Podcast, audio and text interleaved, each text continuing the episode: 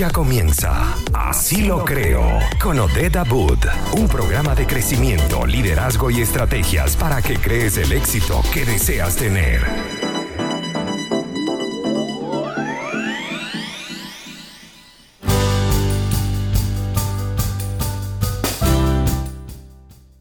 Muy buenas tardes, mi gente. Estamos aquí en Así lo creo por Conectados Contigo Radio una vez más. Hoy es miércoles.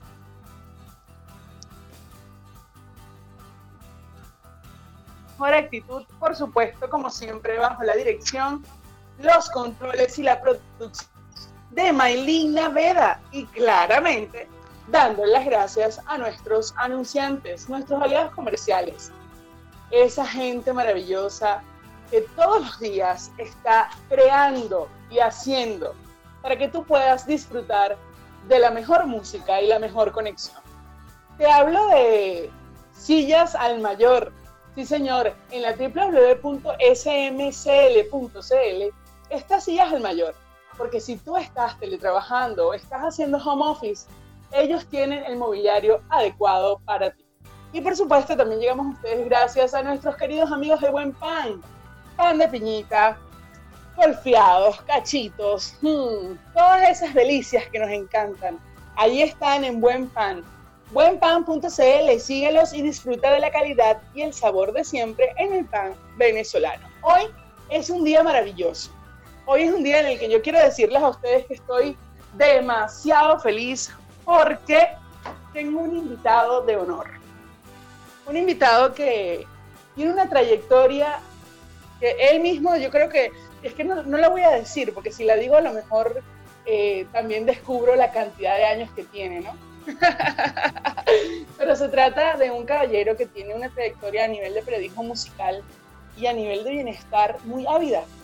Un hombre que ha trabajado escribiendo libros, eh, con grandes eh, diarios internacionales, pero que ha descubierto algo maravilloso y es por lo cual yo hoy lo estoy entrevistando. Él ha descubierto que la música, más que para hacerle críticas, es para elevar la vibra y para ayudar a los demás a encontrar esa vibra alta.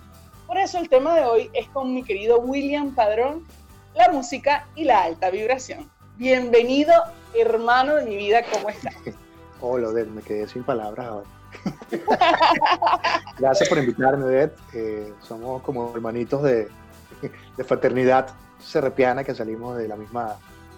Ahorita, que estoy hablando me viene a la, la, cabeza el día que estamos eh, obteniendo el, el coach, eh, perdón, el, el, trainer, que estaba como haciendo frío, porque como es una montaña, y ahorita me viene a la cabeza que, que estábamos esperando los resultados finales y estábamos abajo comiendo, tomando creo que chocolate y comiendo fresas con chocolate. Eso, eso. Qué divino.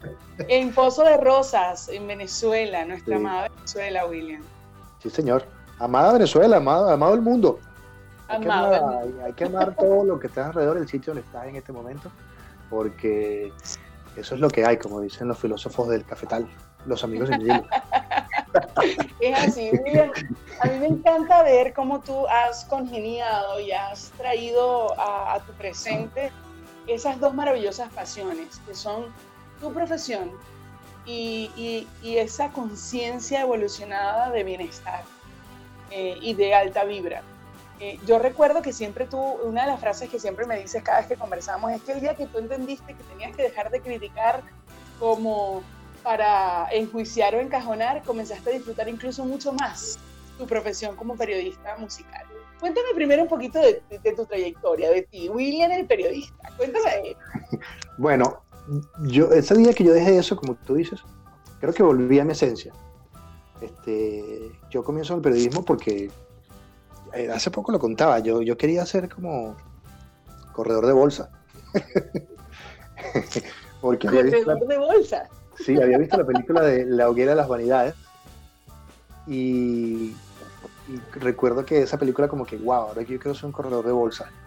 Con los años, eh, estudié economía un poco, pero como que tenía esa cosa de que quería ser periodista y luego caí en cuenta que el que hizo ese libro, o sea, la creación del libro es Tom Wolfe, uno de mis ídolos del, del nuevo periodismo, y entro en el medio, en el medio del entretenimiento Y yo decía, bueno, mira, aquí hay un vacío musical en cuanto a generaciones juveniles, rock pop, y comienzo como a desarrollarme por allí. Y digo, aquí me quedo en la música. Porque en su momento yo siempre he estado rodeado de música. Mi familia, aunque claro, la gente me conoce como rock, pop, digamos más rock, este, yo escucho mucha salsa, yo escucho muchas cosas. Ahorita que estoy en Chile, me ha pegado más. Te ha tocado cumbia. Sé que te ha tocado cumbia ahora en Chile también. Pero lo, que me sucedió es que quizás mi nostalgia, por estas cosas de, estas paredes que te haces, mi nostalgia ha sido más musical. Entonces, en vez de sentarme a llorar, que si extraño la Ávila o qué sé yo que puedo extrañar, como que me dio por escuchar toda la salsa que escuchaba mi familia y es mi forma de conexión.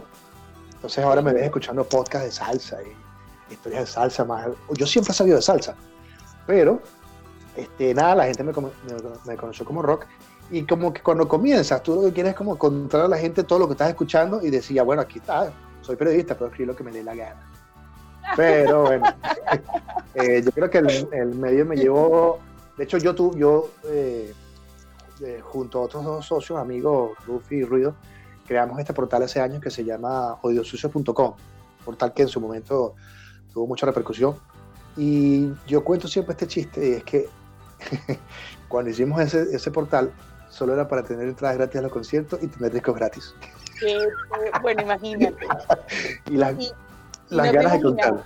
No te imaginas lo que venía. Yo, creo que mi, mi super atorrancia llegó en el momento que comencé a escribir en la Rolling Stone. Mm. Que la Rolling Stone me exigía eh, mucho, mucha crítica fuerte. Y llega un momento que si no te das cuenta, bueno, yo me volví atorrante. Bueno, sigo siendo atorrante, pero...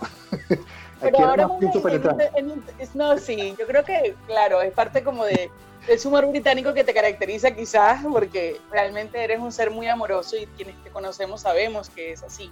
Sí. Pero, pero claro, es como soltar el juicio para poder hacerlo un poco más desde la crítica ética, desde la crítica constructiva, por llamarlo de alguna manera, quizás, William. Bueno, creo que igual lo que hice fue obviar. sí, o sea, a ver, yo soy muy meticuloso para escuchar un disco. Eh, a mí me toma un tiempo prudencial escribir una reseña de un disco porque puedo escuchar el disco cinco veces en un día porque me meto en la letra, me meto en los argumentos, cómo se escriben, me meto en la música, en las influencias, todo eso como que entra allí. Y entonces yo comencé a entender que si yo tenía que escuchar cinco veces un disco que no me gustaba solamente por el placer de, destruirlo, no me estaba haciendo bien. Entonces decidí, voy a escuchar cinco, seis, siete, ocho, diez veces un disco que me guste y nada, estamos aquí para divertirme, ¿no? Entonces ahí fue donde yo hice el clic. Pero yo creo que el juicio de valor siempre está allí. Porque ya mi juicio está en como que, si no me gusta tu disco, hermano, no me molestes, no lo voy a escuchar más, no te voy a criticar, no, no te voy a tomar en cuenta, no existe, no me gusta, chao. Como que me cuido, me cuido en salud. Y creo que allí sigue habiendo una misión, vamos a una crítica fuerte, porque ahora es, parte de la ignorancia, ¿no? es parte de que te ignoro. no me gusta tu disco, no me fastidies. No me No, William, pero de todas maneras creo que igual es un gran logro porque, porque edificas lo que tocas. Y eso es muy importante, sobre todo en el tema musical, porque la gente en líneas generales, quien no conoce tanto como, como quizás conoces tú, la composición y de todo lo que hay que saber de la construcción en sí de un tema, eh, la gente escucha la música porque se quiere divertir. Entonces el hecho de que tú de repente le puedas dar ese valor agregado y decir, ¿sabes qué? Además de eso, quiero contarte que muy buena composición muy buen, eh, muy buena masterización. O sea, y comienzas como a hacer eso, eh, la, generas incluso mayor afinidad. Te vuelves un prescriptor de esa marca o de, ese, o de esa música o de ese eh, grupo o de ese cantante. Igual, igual, también pasa de que como periodista musical lo que terminas es traduciendo emociones sobre una obra que está generada a partir de experiencias de un personaje que crea emociones para otra persona. Entonces, el hecho de, traducir eso, porque la única manera de, o sea, tienes que explicar algo que solamente lo entiendes escuchándolo. Entonces, hay muchos, muchas cosas ahí que entran en juego. Hace poco, eh, esta, eh, esta conversación de siempre de la gente últimamente con Bad Bunny. Evidentemente, a mí no me gusta Bad Bunny. Evidentemente, no, no es como mi estilo. Pero tú puedes entender que Bad Bunny está comenzando a decir cosas con un lenguaje que, bueno, es el lenguaje que es. y es el que la gente está entendiendo y es el que la gente está bailando. Yo puedo emitir un juicio de valor personal, no me gusta ese tipo de música, pero no puedo tapar el hecho de que ese fenómeno está sucediendo en una sociedad donde todo el mundo podrá decir, es que los valores se fueron, no sé dónde, ta, ta, ta.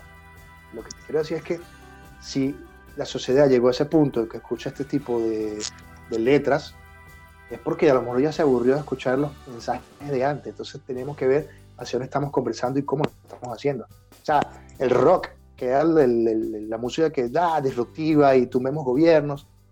Ahora, ¿de qué habla? De rayos del sol que entran en el cuarto de tu casa y transforman tu luz en tu... Ya no... no nada. Entonces, nuevamente, como dicen los amigos invisibles, eso es lo que hay. No es que muchos, muchos artistas dicen, es que la industria nos está llevando eso, no sé qué. Claro, pero cuando tú dejas, mira, sin, sin temor a, a, ser atorrante, yo veía a Karina hablando mal de, Bad Bunny. Mm. Y, y, bueno, está bien, entiendo tu posición, Karina, los 80 y tal, te queremos mucho, pero no es que Bad Bunny sea feo, asqueroso, no. La pregunta es, Karina, ¿qué hiciste tú en esos años para que Bad Bunny pudiera entrar? Porque no es que Bad Bunny es feo y canta mal, es que hiciste tú en esos años de vida, desde que tocaste la última canción que pegaste hasta este momento, le diste espacio a Bad Bunny. Entonces no le eches la culpa a Bad Bunny. Mira, y hablando así, entonces comenzamos a, y comenzamos a enlazar, ¿no? A enlazar un poco el crecimiento del ser con la música y entendemos que más que enfocarme en el otro y en el juicio que le tengo que hacer al otro, me tengo que enfocar en entregar valor yo el cantante que soy, el compositor que soy, el periodista que soy. Y en eso entregar valor, William, tú tienes varias cositas. Entre esas varias cosas, tienes dos libros de mucho valor, de los que vamos a hablar al regreso de esta pausa musical. Y estamos de vuelta aquí en Así lo creo por Conectados Contigo Radio, hoy hablando con el grande William Padrón, un hombre que realmente ha traído el periodismo musical, yo diría que a un nivel de alta vibra, y por esa razón hablando de esa alta vibra y hablando del gran valor que tiene eh, el poder periodístico y lo que podemos hacer con eso, eh, yo te preguntaba, William, de dos maravillosos libros que el señor Padrón escribió. Y no es otro padrón, no, no, no, eres tú. Es un falso. Cuéntame, cuéntame cuéntame eso. Este, primero que nada, no me estoy metiendo con el otro padrón, somos amigos. No, no, para nada, yo no estoy diciendo eso. No, porque a veces la gente, mira, él dijo tal cosa, no, está bromeando. Leonardo es super pana, no es familia mía, aunque me dice sobrino, yo le digo tío, para que la gente no pregunte. De hecho, en el aeropuerto se me pasaba, ¿tú eres familia de Leonardo Padrón? No. No, no vale, sí, sí, relájate, sí somos, sí somos. No, y como mi segundo apellido es Poleo, y de Patricia Poleo, eh, sí. No, de ella sí. Pero no nos conocemos. Oye, pero qué mezcla, pero qué mezcla la tuya, eh, William. Bueno, bueno. Entre drama y noticia, óyeme. No, pero de, los peleas periodistas no, la verdad es que como mi mamá la crió fue mi abuelo, el segundo esposo de mi, de mi abuela. Este, Entonces ella como perdió, ellos perdieron contacto con la familia Poleo, de Rafael Poleo como tal, porque su papá murió y como que ya más nunca vieron a esa familia. Salvo un tío mm. mayor ahí que lo vio, pero sí, soy, soy familia del Rafael Poleo, Patricio Poleo, pero a Rafael lo conocí una vez pequeño y la verdad es que no es que, prima, ¿cómo está? Nada, eso no pasa. Claro, nada que ver. Ella ni siquiera sabe que existo yo, creo yo. Bueno, pero tú sí estás haciendo tu propia historia, escribiendo tus propios libros y demás. sí, sí, perdón. Mira, una gente que es un poco, tú sabes, diferente. Estoy hablando, yo de todo el día encerrado estoy hablando. Mira, bueno, yo comienzo, una de las cosas también que yo quería hacer en el periodismo era como que, ¿por qué periodista? Porque siempre entré porque quería escribir libros, pues, pero no iba a estudiar literatura, ni letras, ni nada de esas cosas. Entonces, eh, casi 20 años después, 15 años después, perdón, 15 años después, ocurre esta, esta propuesta que me hace Caramelo de Nudo de escribir su libro, su biografía oficial, este, cosa que me, me, me pareció muy rara porque los últimos quizás ocho años de nuestras vidas entre Caramelo y yo eran de peleas constantes.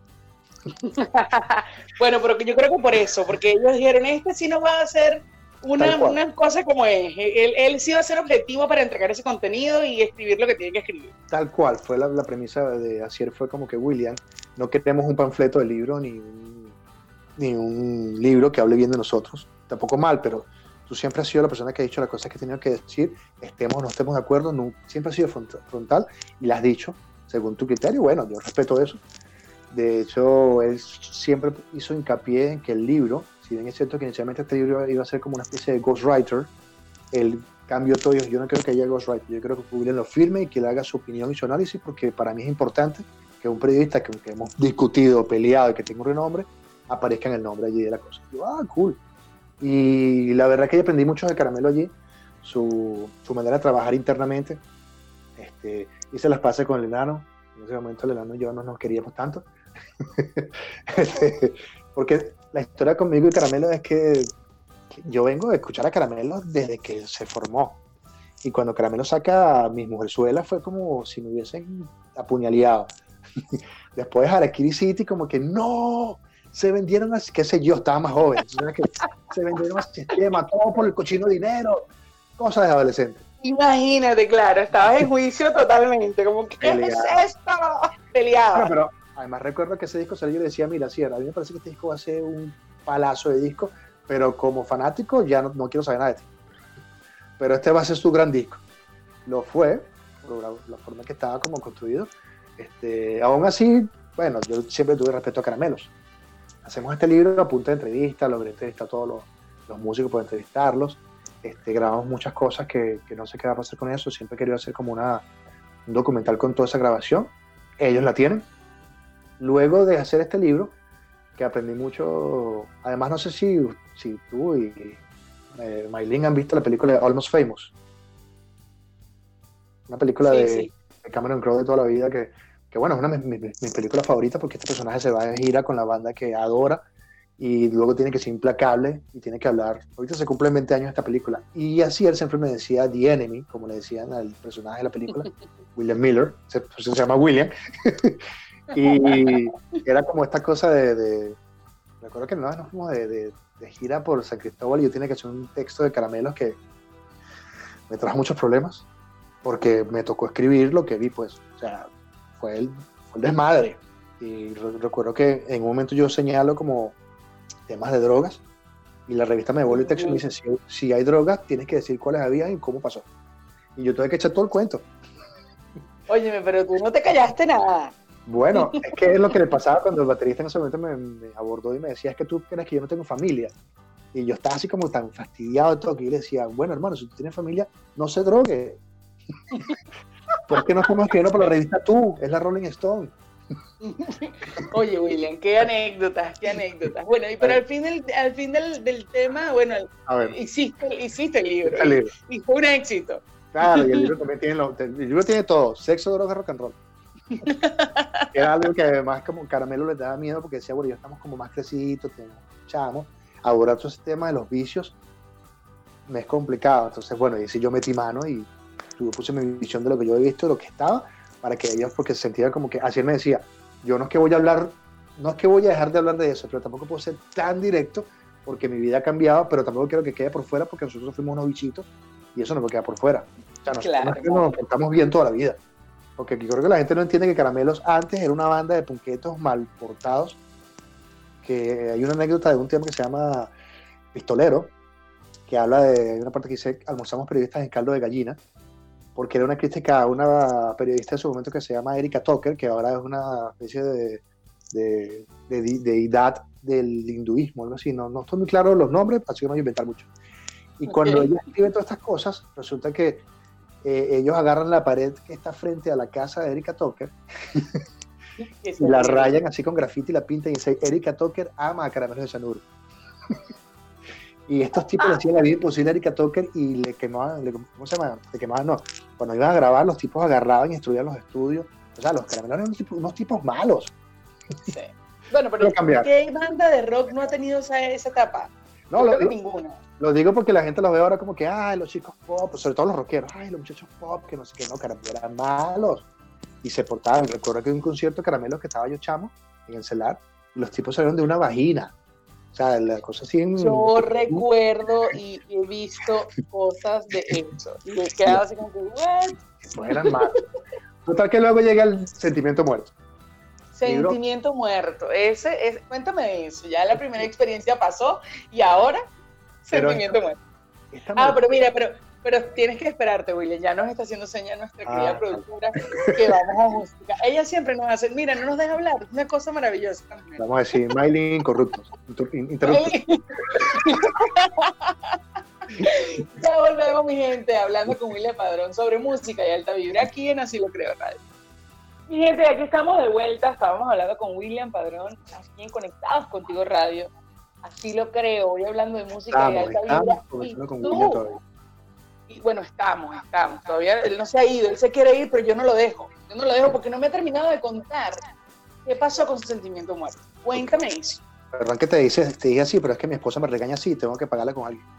Claro, sí, en esta cuarentena me imagino que te tiene pobre Mira, el, el sentimiento muerto que decía que ese libro, ese libro me costó más porque era una, eh, bueno, es una banda súper importante en Venezuela y yo nunca viví la época de Sentimiento Muerto, yo viví más la época de Dermis Tattoo, de hecho hice un documental sobre Dermis Tattoo, este, y un documental que está en YouTube, eh, eh, ¿cómo se llama? Publicidad gratis aquí, está en YouTube, se mete en el canal. Para eso, el, el, documental está allí para que lo vean, eh, habla de los 20 años del disco de, de Tattoo, que es la banda que vino después de Sentimiento Muerto, documental además me gané un premio de Nueva York como, ¿cómo se llama? Documental de la audiencia, o sea, película de la audiencia, del público, por el soberano me dio el premio. Mira, ¿eh? Eh, es para que ustedes vean lo, lo british, el, el, humor británico que tiene este hombre. Que yo no me dejó ni siquiera que me yo decirle nada. Él solito ya se hizo su publicidad y además dijo que se lo por el público. Pues, y, me hacen el favor y se calla. No, pero es que esto no tiene que ver con el libro porque este, como me toca entrevistar a todos estos personajes, eh, yo sentía la presión de, del, colectivo caraqueño venezolano porque, bueno, estoy metido en, el, en, toda la la parte musical y sabía de la importancia de Sentimiento Muerto en un círculo grande de analistas, escritores, periodistas, músicos. Y te confieso que ese, ese libro me dio miedo, porque yo Caramelos lo viví y entonces cualquiera que se sentara conmigo como que, ah, eh, eh, eh, cállate que es así.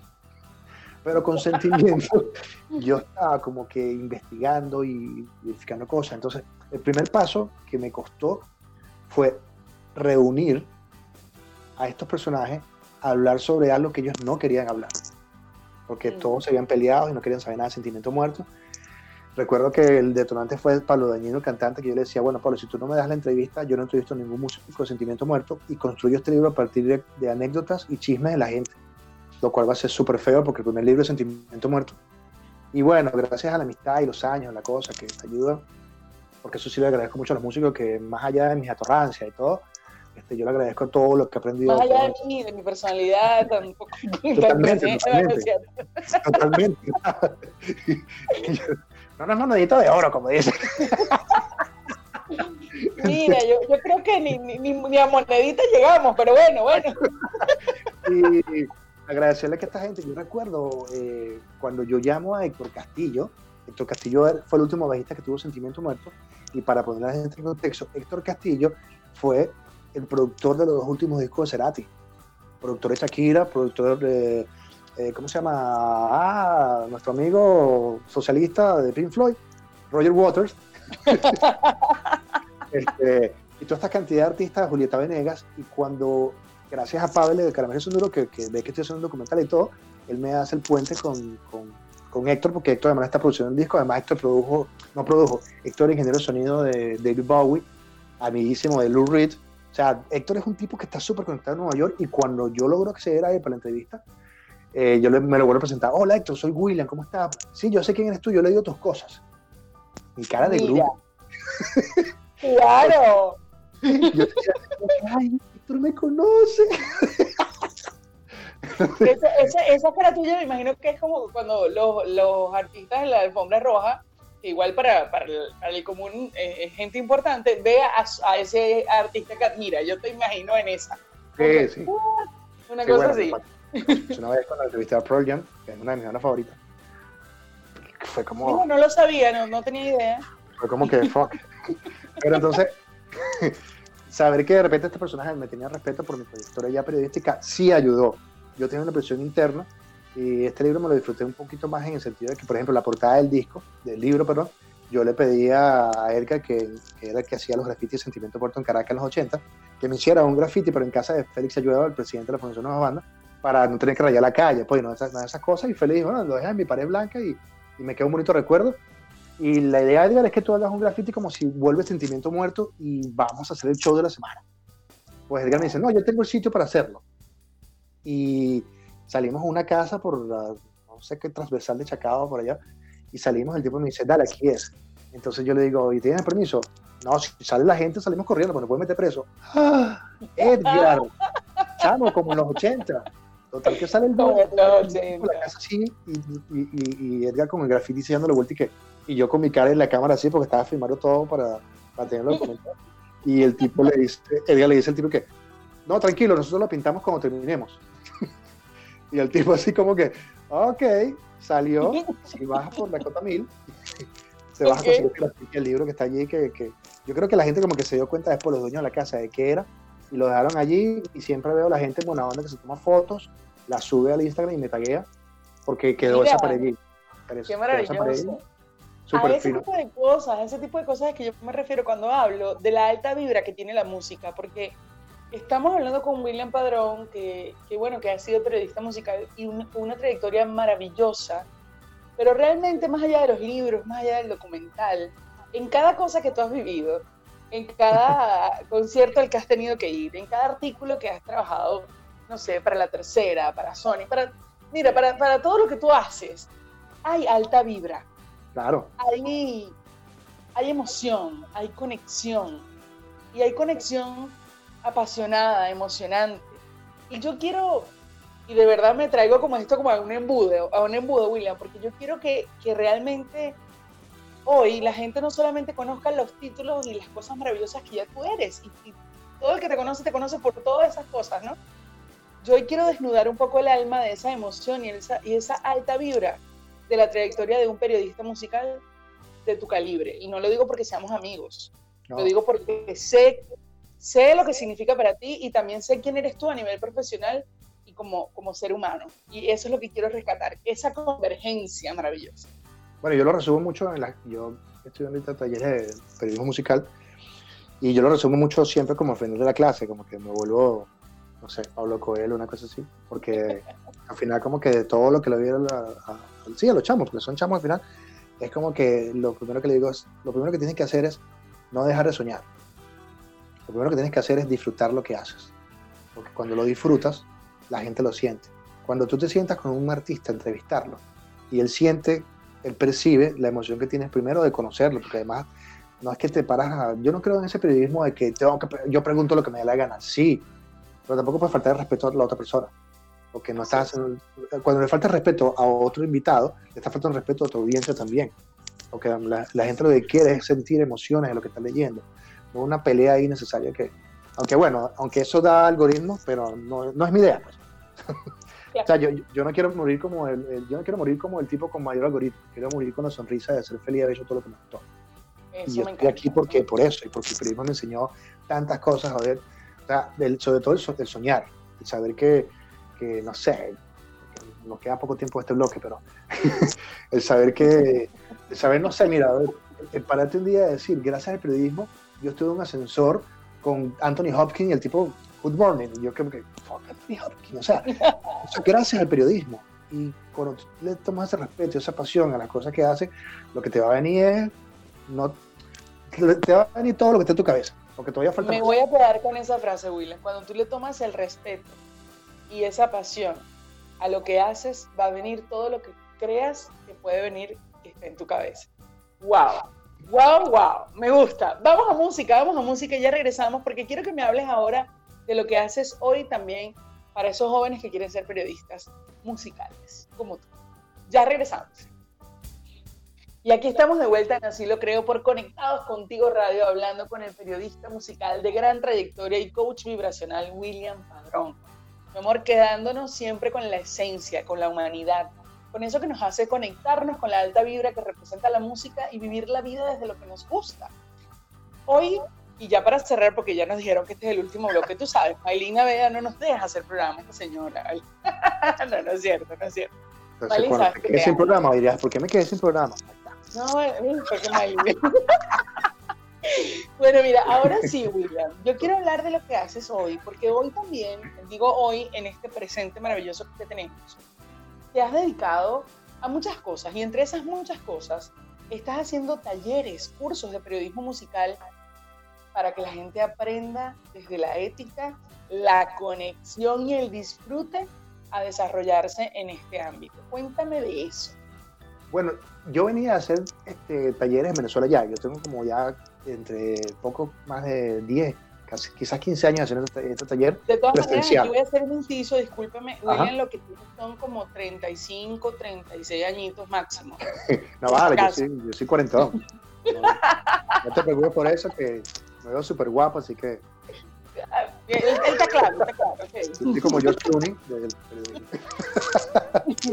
wow. No, bueno, como Brad Pitt. Yo siempre digo como Brad Pitt, porque Brad Pitt está súper rico.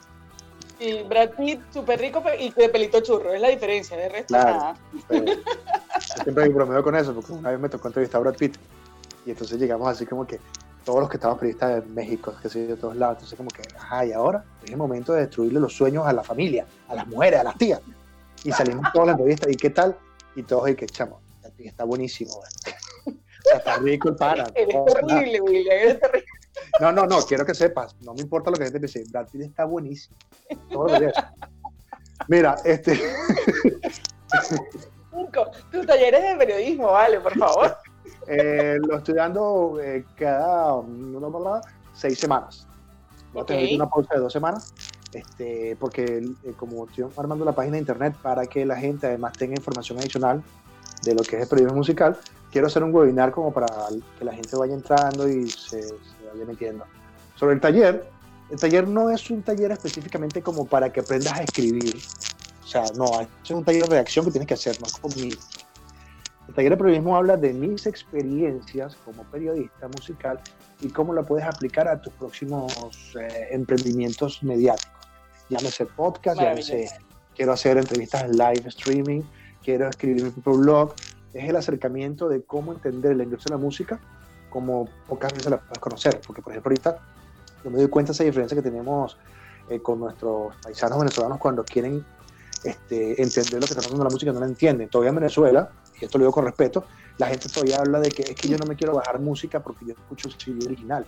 Y nosotros que estamos acá en Chile, por ejemplo, un CD ya es regalar una molestia. O sea, no. Sí, pero por supuesto. Ni siquiera te bajas la música porque te dicen, prefiero tener videos de mi hijo jugando a tener canciones bajadas.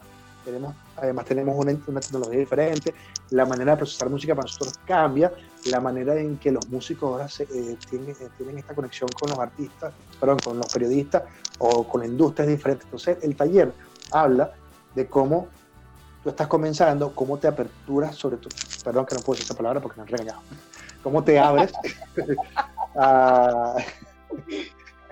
a cómo te abres a este mundo de la industria musical, o sea, cómo, sobre todo, por ejemplo, en Chile, que aunque eh, pueden haber varios periodistas venezolanos, que estoy seguro que hay muchos, este, no es la misma forma en cómo construimos nuestras historias de entretenimiento de la comunidad venezolana a lo que se hace con Chile. Además que son dos mercados diferentes. Si te das cuenta, el artista chileno, cuando hace eventos, tiene menos capacidad de público que el que tiene un venezolano que viene, por, bueno, por nostalgia, por muchas cosas. Aquí el, el chileno, el chileno parecía no le importa mucho lo que haga el venezolano, porque no, no es su mercado. Entonces el venezolano viene a conectarse con venezolanos. Entonces entender cómo funciona la industria de la música, cómo está cambiando, hacia dónde va, porque Spotify es lo que es, porque este, los artistas se, se comportan de una manera tal. Eso es lo que tiene el taller. Y a través de mi experiencia decirte, bueno, pues siempre me pregunta, por ejemplo, ¿y cómo entrevistas a fulanito? Entonces, bueno, le comienzo estos cuentos divertidos de, de, entrevistas que he tenido, porque al final le cuento una entrevista como la que estamos haciendo ahorita, de, tiene que ver con una relación personal, de cómo conectas con el personaje, porque a lo mejor si eres estos periodistas de entretenimiento que quieren ser malos, así como que pregunto lo que me da la gana. Bueno, ya ahí estás echando para una entrevista, porque estás predisponiendo a esta persona a que no hay empatía, no hay empatía. Bueno, William, entonces vamos, vamos, a ver. No, no, todavía, mira, todavía, todavía nos da chance, aquí todavía nos da chance. Qué bueno que nos da chance, porque me interesa muchísimo, William, que todas las personas que nos están escuchando nos puedan también buscar y que puedan buscar esa información que tú tienes para entregar. ¿Qué hace la gente si quiere un taller contigo, si quiere saber más de ti, si quiere consumir tu contenido a nivel de técnicas y a nivel de trayectoria que es tan maravilloso? ¿Cómo te conseguimos? ¿Dónde está William Padrón en las plataformas digitales? Ahora lo voy a hacer más fácil gracias a ti. Acabo de estrenar mi página hace dos semanas. Me gusta. que se llama Soy William Padrón, porque hubo alguien que me quitó William Padrón, pero no importa, yo igual lo quiero. Entonces, ¿Ya? www.soywilliampadrón.com es como una especie de Will I Am, pero más latino. Muy bien. en, todo caso, mis redes sociales son todas arroba William Padrón. Yo, una de las cosas que en, su momento me hizo ruido es que todas mis redes sociales, de todo lo que yo hago es William Padrón. Y vino este personaje de Puerto Ordaz, porque ya sé quién es, y me quitó mi página. Mira, pero esto ha sido una disyuntiva entre tú y yo. Hemos tenido, quiero que, vamos a confesarnos aquí, William, hemos tenido horas de conversaciones por el bendito nombre que le vamos a poner a esa página. Pero ya, se llama Soy William Padrón, están todos Ya está, ya está listo. Están todos mis playlists allí que se metió en una playlist, que es una manera de, de conectarme también como que con, con, emociones de la gente. Y como tú dices, el valor que yo estoy dando con esto es que, bueno, comento experiencias. Eh, he comenzado a, usar en Instagram, por ejemplo, esta cosa de cómo entrevisto a los artistas. Pero más allá de que el artista sea grande o qué sé yo, es la emoción de cómo llegué al punto. Como la otra vez yo, yo contaba cuando me tocó entrevistar a Ian Gallagher de, de Oasis, en ese momento de Oasis. Este, y que él decía que Oasis era él y tal. Entonces recordar que este personaje, además la frase más bonita era como que Liam Gallagher llamó a mi casa. Porque la entrevista a las 6 de la mañana, porque obviamente él estaba en Londres, y suena el teléfono y es Liam Gallagher que me, que me está llamando porque iba a tocar en Venezuela. Entonces el chiste estaba como que Liam Gallagher llamó a mi casa. Y la idea es como que la gente conecte todas estas cosas y por ahí voy sacando, por ahí tengo un post de cuando entrevisté a, a Harry Potter, de, de, más allá de que era Harry Potter, era la emoción de que el tipo cuando se da cuenta que me gusta el rock, empezamos a hablar de Vampire Weekend, de los Sex Pistols. Entonces, como que contar esa parte adicional a la gente y que entiendan que tú me ibas a preguntar ahorita sobre los, chamos, ¿qué, tienen que hacer. Mira, tienes que gustarte. Todo lo que hagas tienes que gustarte. De hecho, una premisa que tengo en la vida es de si no me gusta, no lo Porque, porque no, lo, no, lo vas a, no, lo vas a disfrutar. Y si no lo disfrutas, todo lo que te va a venir es estiércol emocional. Y para vivir así no tiene sentido. O sea, al final, como siempre sabemos, te vas a este mundo sin nada. Entonces, yo, yo la otra vez, voy a como lo digo de una forma bonita. sí, porque es complicado. Es como que los padres se matan, bueno, nos, matamos, porque ahora soy papá, de que tienes que dejarle cualquier cantidad de cosas a tus hijos, que no sé qué, la fortuna, está bien, o sea, dejar como pero yo, yo me imagino que cuando te mueres, viene tu hijo, se lo gasta todo en vicios. Lo que hiciste en 20 años se lo gasta en una semana. Entonces, hermano, déjele un pedazo a su hijo. Disfrútese todo, la vida hay que disfrutarla. Porque si no, el único día que vas a disfrutarlo es cuando te mueres y vas a decir, bueno, esto es lo que yo venía a hacer, a sufrir. Y ahí te vas a dar cuenta que también era feliz. Entonces, no esperes hasta el último momento de morirte para disfrutarlo. Y que no te dé miedo disfrutar, porque también esa es otra cosa. Estás disfrutando la vida y estás como asustado. Ahí viene algo, viene algo. Entonces el siguiente día te pasa algo bueno. No, no, por ahí viene algo. Es que estoy seguro y vives como en esa cosa. Disfruta la vida, que si te viene algo que no te gusta, aprende ya. Yo le decía, yo siempre digo a los alumnos cuando me dicen, voy a hacer una entrevista, porque en la última clase siempre tenemos entrevistas a músicos reales, pues a músicos que existen en el día a día. Y la semana pasada teníamos al baterista de, Milo Versus, y uno de los alumnos estaba como, ay, Milo Versus, porque es un pues. Y él me decía, ¿tú crees que cuando haga las preguntas seguro voy, a meter la pata? Sí, él se llama Javier. Sí, Javier, seguramente vas a meter la pata con él. A futuro vas a meter la pata y siempre la vas a meter. Ya lo sabes, sigue adelante. Recuerda la frase que decía Gabriel García Márquez. Tu vida es lo que tú cuentas. Si yo te cuento todas las cosas que me han, pasado mal, vas a decir, pobrecito se pana. Pero como yo te cuento todas las cosas buenas que tiene el periodismo, tú me ves como el periodista grandísimo. Entonces, piensa en lo que has vivido qué es lo que te gusta, qué es lo que has disfrutado y construye tu propia historia con eso. Me gusta. Oye, William, de verdad que, estoy contentísima. Yo, yo tenía altas expectativas con esta entrevista, ¿sabes? Porque yo sé que tú y yo nos llevamos muy bien. Yo he estado en tu podcast, tú en los míos, hemos hecho cosas juntos, hemos hecho eh, temas audiovisuales juntos. Opa, cuidado, cuidado. Eh, Pero realmente, más allá no, porque no he querido. mira, mira, que más allá de todas esas cosas, esas intenciones que tienen ahí, Dios mío, eh, cariño mío, eh, la hermandad, la fraternidad obviamente reluce hoy, pero más allá de eso me quedo con la esencia maravillosa de esa persona que eres. Y, y que ojalá todo el que escuche este programa, que lo está escuchando ahora, que lo escuche en Spotify, que lo escuche en YouTube, que pueda llevarlo enriquecedora que puede ser nuestra vida cuando nos conectamos con nuestra pasión, como tú estás conectado con el periodismo musical igual, y con igual, todo lo que haces. Igual ahí que tengo que decir que se lo agradezco también a mi esposa.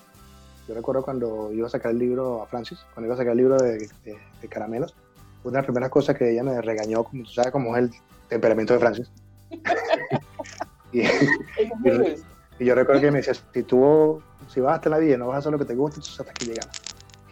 Entonces va y saca su libro y se calla la boca y disfruta la vida. Y si va a hacer un libro y, y 10 y 24, lo saca y se calla. Y eso me recordó también mucho, no sé si se sabe la historia de 100 años de soledad, de que, de, de que García Márquez mandó el último manuscrito y casi que le faltaban unas páginas y lo que tenía era casi tres céntimos para enviarlo y la mujer estuvo allí como que tranquilo, que va a salir, la mujer siempre estuvo ahí al lado y él tenía estas cosas raras del misticismo de García Márquez, que él decía así como que ella le decía, tranquila que el dinero va a llegar, el dinero va a llegar, va a llegar en una maleta, una cosa así, y el día que le van a firmar el contrato, que le van a pagar, él le dice, ¿le puedo pedir una sola cosa? ¿Cuál? Que me traiga el dinero en una maleta. Qué maravilloso. Y le digo la cosa, ¿viste que ya llegó una maleta? bueno, mi amor, gracias, gracias, gracias por estar acá, gracias por, sí, por esta, gracias este rico momento. Gracias a las dos y que, y que les vaya muy bien con todos sus proyectos y que a la hora que nos tengamos que llevar, ahí estamos. Estamos Así construyendo nuevas etapas de nuestras vidas donde quiera que estemos. Así es. Bueno, mi gente, este fue, es y seguirá siendo mi querido amigo William Padrón. Ya saben, soy William Padrón porque el otro se lo robaron. y por supuesto, gracias a todos los que sintonizan, así lo creo, y a los que siempre están conectados en Conectados Contigo Radio. Nos tenemos que despedir, no sin antes recordarles que lo hicimos bajo la dirección, la producción y los controles de Maylina Vera, una mujer que mide los tiempos y es efectiva en todo lo que hace. y por supuesto, gracias a nuestros aliados comerciales, es que llegamos aquí gracias a Buen Pan. Buenpan.cl, con sabor y calidad siempre, el rico pan venezolano que tanto te gusta en Santiago de Chile. Arroba buenpan.cl. Me tengo que despedir también recordándoles que aquí les habló Odette Abud, tu amiga de Así lo creo, un espacio para creer y crear todos los resultados que deseas obtener. Nos escuchamos el viernes. Chao, chao.